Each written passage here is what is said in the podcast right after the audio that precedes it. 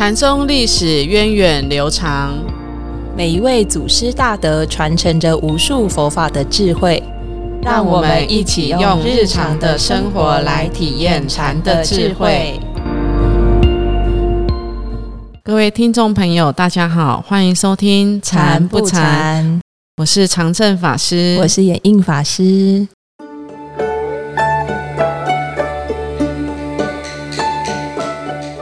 在上一集的节目中，我们介绍了西堂智长和他的师傅马祖道一，还有他的师兄百丈怀海的故事。那这一集呢，我们要继续来讲西堂智长的另外一个很有趣的故事哦。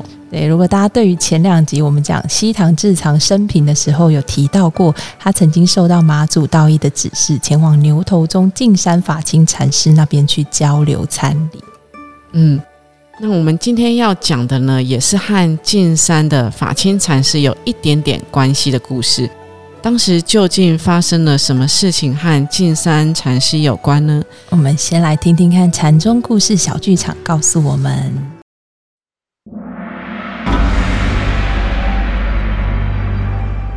禅宗故事。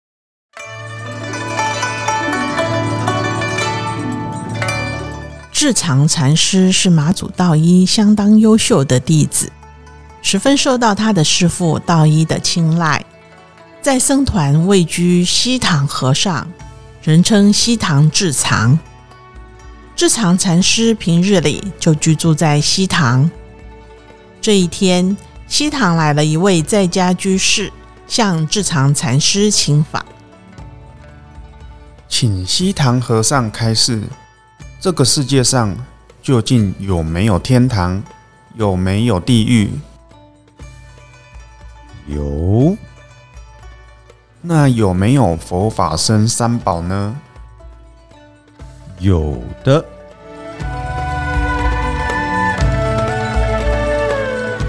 这位居士不断的向西堂智常抛出问题，问了许多有没有。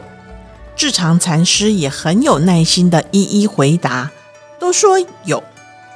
这位在家居士开始觉得奇怪了，就问西堂智常说：“和尚啊，怎么我问什么，您多说有？您是不是搞错了呀？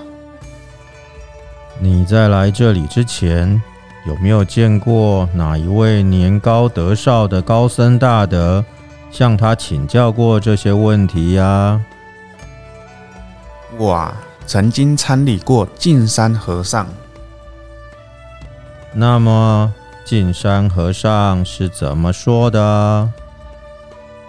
他通通都说没有。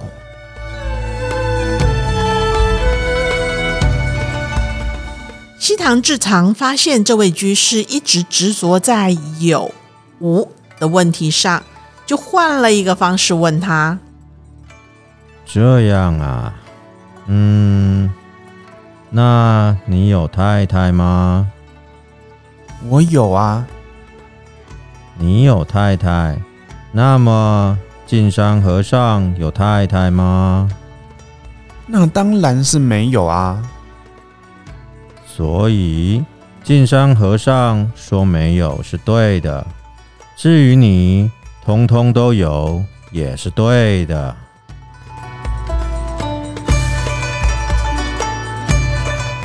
居士一听西堂智藏这么解释，觉得西堂和尚的开示真是太妙了，就礼拜和尚，向和尚道谢之后，就回去了。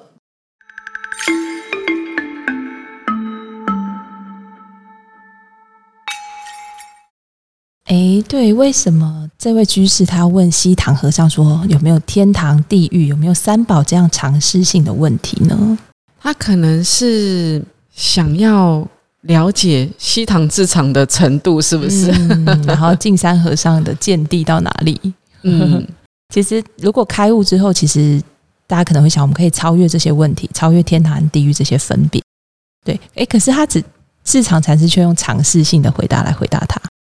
我我觉得呃蛮有意思的哈，因为一般我们都觉得好像呃开悟的人啊是放下一切，然后是一切都无是，都无有执着，无有什么，无有什么，是，所以就会很好奇啊。那什么都没有，那到底有没有天堂啊？嗯，那有没有地狱？嗯有没有三宝？嗯不是都要无相吗？禅经里面也讲无相嘛，是都要无相啊。那这些东西到底有还是没有？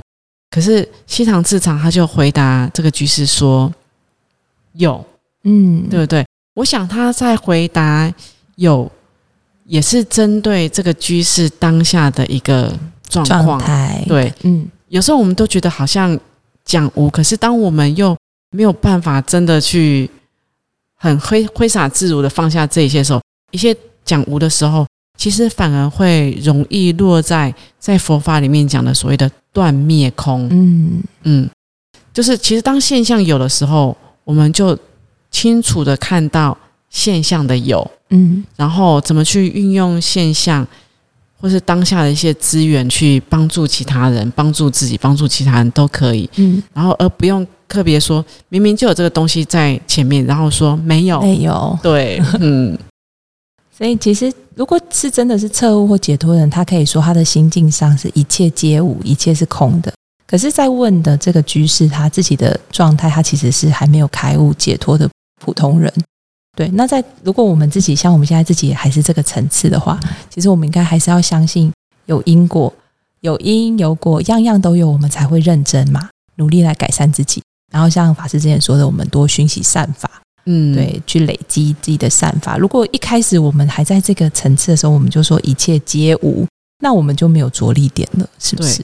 因为其实像呃中国禅宗后来到的我们说明朝比较没落，那时候就是因为当时学禅法的人都变得比较疏狂，嗯嗯，他觉得哎就即心即佛了，我当下就是佛，然后然后一切就好像目空一切，就变得非常的狂妄，所以后来当时这种风气比较盛的时候，其实禅宗就会慢慢没落。可是，其实祖师要教我们的不是这个，没错，我我记得师傅也有个故事哦，就是有一个女众居士啊，她好像在跟师傅不知道请教什么问题嘛，然后呃，她就好像就跟师傅讲说：“师傅，你不是一个开悟的人吗？那你怎么还会执着这个男女相呢？就是嗯跟你一起，就是开车载你，这样有什么关系呢？何必执着这个男女相呢？”哦，可是师傅说：“哎，不管有没有开悟啊，这个世间的善法，我们还是不会去违背的。”嗯因为我们知道出家人就是男男女众是分得很清楚的嘛。那师傅他他所学习到的，他身为一个出家人，所以他即使他一定有一定的解脱体证，可是他也不会因为这样子，呃，不管世俗的眼光，不管世俗这种善恶的标准道德，嗯。然后去另外走他自己一个好像很自在，但是却不管世人的路。嗯所以其实一个证悟者呢，他会顾及到世间的善法，他不会坏了世间的伦理。所以因为说，哎，我是一个得道者哦，我是很自在的人，所以我我可以怎么样怎么样怎么样，然后你们这些学生弟子们不可以怎么样怎么样。其实这个就可以看出，这个老师反而是有问题的。没错，嗯。老师要很清楚这个弟子他现在的程度。对，嗯，那当然，如果对我们来说，都都还是有的嘛，有道德规范，然后我们出家人有出家人要守的戒律，这些其实都是有的。是。嗯，那一旦如果他在学习的过程当中，他开了智慧，其实他自然而然就会发现这个有是假的，然后他也会比较体验到无。呃，可是当然未如果是未开悟之前呢，我们真的是不要说一切都是无，一切都是假的，但是我们还是可以从理论上分析，该说的分析上去，试着接受它。接受这种空与无的观念，比较可以消融我们自己自我折磨的一种烦恼执着，其实也是蛮好的。其实讲到空、空无或是空和有，我我们看到空和有，它其实好像是一个对立的两边，对不对？一个有，一个是没有空嘛。那其实佛法里面并不是说，佛法里面讲的空哦，其实它不是没有的意思，嗯，不是空无一物的意思哦。是其实佛法里面讲的空，反而是指因缘不断在变化的嗯这样子的一个性质，是或者我们称它为一个空性。是，这空性听起来很很高妙哦，但是其实就是呃，就是我们不断在不同的音乐里面找到一个最适合的方式。嗯哼，我我不知道法师有没有听过中观或是中道，是。都我们都有深大有上过这门课。就是我记得那时候我们上课的时候，果策法师他都会一直不断说，呃，不止两边，也不止中间。中间，那那到底是什么呢？其实就是我我们可以去想象，假设一段木头，嗯，它它的长度是这样固定的时候，我们可以很清楚找到它的中心点，嗯哼，好、它有一个固定。可是当这个木头它变长了，它的中心点会不会改变？会，会会改变。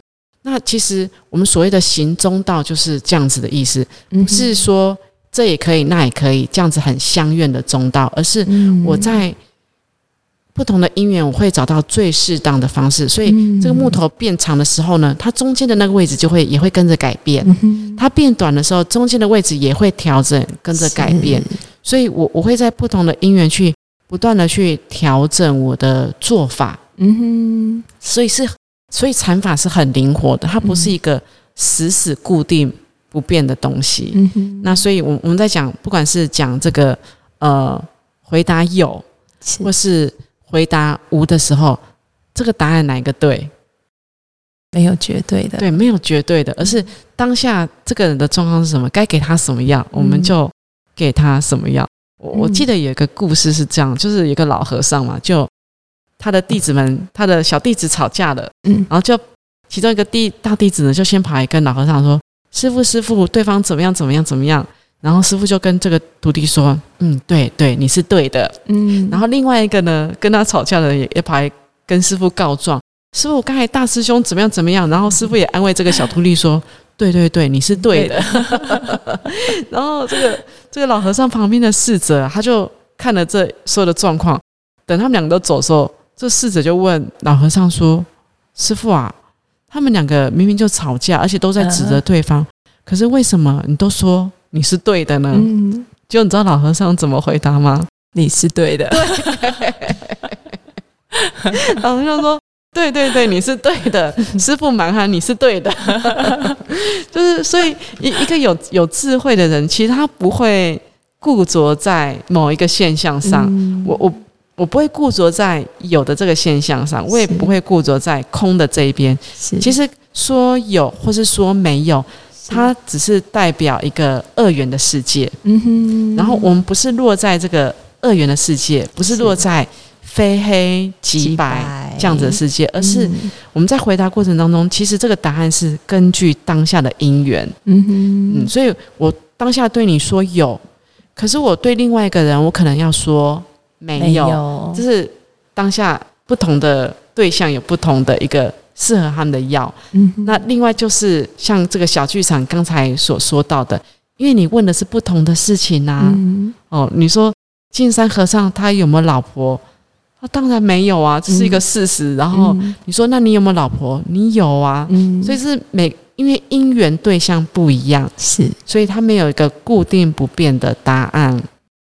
嗯，然后刚才也讲到这个二二元的这种观点嘛，是，然后其实我记得前一阵子在看那个就是认知心理学，就讲到教育这个问题的时候呢，就讲到其实大概小朋友的发展，十二岁以前哦，是他们是，尤其是越小的小朋友，他们都是他们的思维都是很蛮标准的二元。哦，对，我们一开始学习其实都要强化跟建立我们这些二元的分别。嗯，嗯然后说这些小朋友他们一开始是很自然的二元是什么意思呢？嗯是说，诶，今天我给你给这个小朋友糖吃，他就会说，哇，你是我最好的朋友，朋就是最好的。然后今天呢，你不给他糖吃，他就会马上说。你这是最坏的人，我要跟你一刀两断，就是这种非黑即白哦。嗯，然后可是慢慢的，当我们的智慧越长越开的时候呢，我们就不会用他一个单一的行为嗯来为这个人贴上标签。嗯你给我糖吃，你就是好人；是。你不给我糖吃，你就是坏人。其实我们就比较有智慧之后，我们就不会用这个去判断对。一个人的好坏。嗯哼。嗯。对，我们可能会参考他更多的元素，他更多的特质来评估他。对，嗯。那我我我记得，呃，好像之前在跟法师在聊学学生的一个状况嘛，嗯。然后就说：“哎，这个学生在班上的人缘不是很好，因为他有一些什么什么样子的呈现。是，然后可是我我这样听听，其实我可以理解为什么同学们对他会有这样子的看法，嗯哼，会会贴上他这个标签。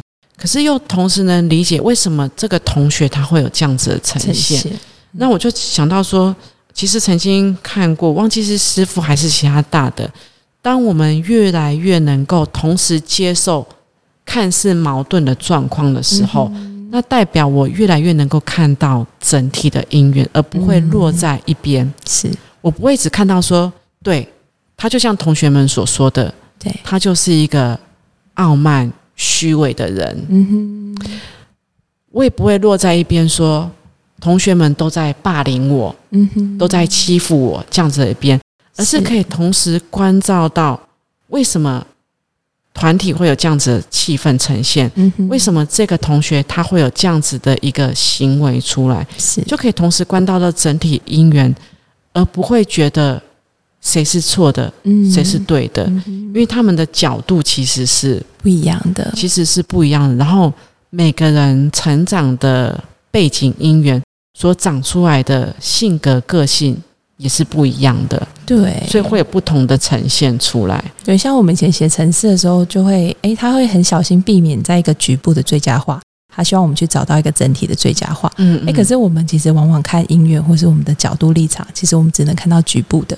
对哦，心里可能要保持一个弹性，诶，知道它其实还是一定有超脱这个局部而更好的整体的。嗯，对。当然，我们有这个弹性的时候，即便很多音乐或是哎很多人他过去的整个原生家庭和成长背景，我们还不是很了解的时候，就避免我们先去断下一个评论这样子。所以，其实我我们在我我们常听到一个名词叫做因缘观，因缘观是其实因缘观就是整体观。嗯，因为我们可以看到同时冒出来的。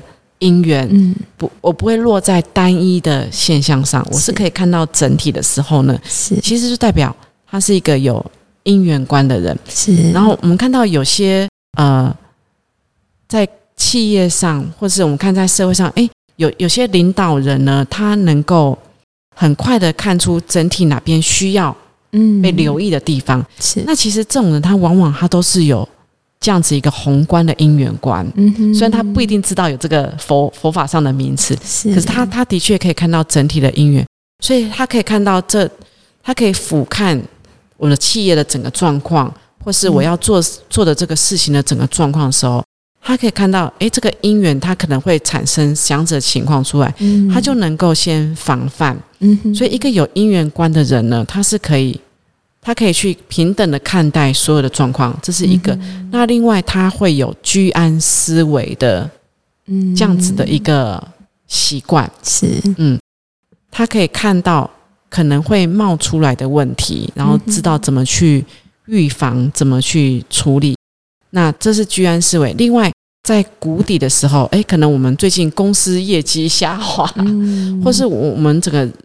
整个人生也好，情绪在比较谷底的时候，是我也能够有一个整体观、因缘观。我回到整体上来，是那至少我我的不会因为我的身心状况把我一直往下拉。嗯我可以跟着整体的因缘，让我保持在一个一个比较相对水平比较好的一种状态。嗯哦，所以其实这个我我我也想到说，呃，在社会上是这样，其实，在生团里面也是，是生团里面同学们都要。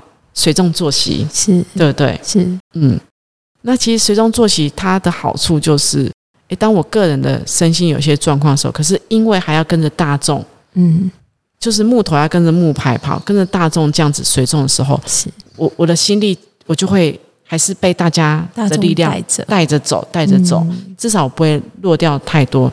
那可能在某一个因缘下，诶，我自己就慢慢的会心开意解，对，有。就像得到一个新的讯息或新的对话，哎，好像我哎，对我也不用那么钻牛角尖嘛。对，就像呃，好像最近听到同学们的毕业呈现，嗯，就有法师去分享说，他在一个烦恼的状况里面一直卡着很久，是，可是因为要随众作息，是，然后所以他就有一天在早课的时候，是。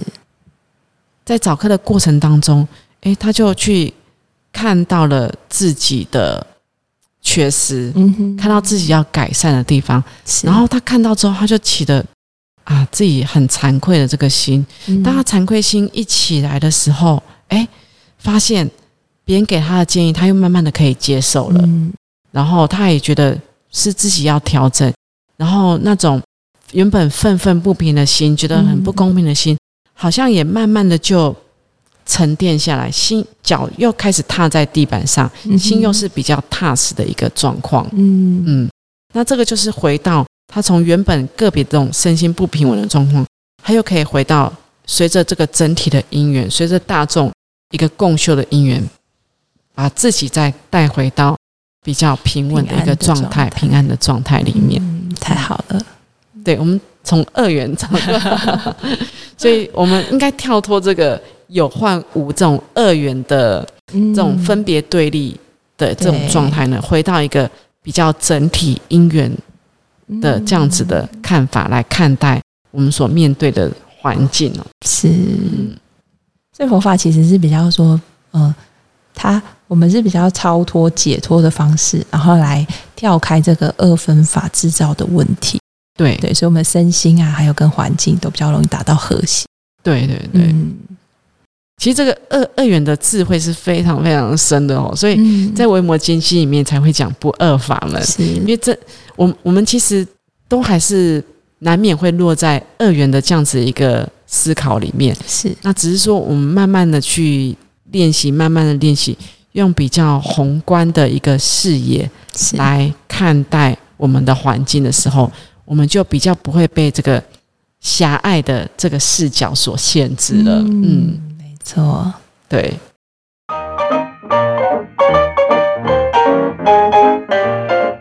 那今天的故事其实真的很很有趣哦，古代禅师的智慧也是非常非常高。西唐智藏的故事就告一个段落了。那下星期我们就要介绍妈祖道一门下的三大师还没有出场的那一位是谁？南拳普愿禅师，哇，他的故事也是十分精彩的，下星期再和大家分享。我们下个星期再见喽，拜拜。拜拜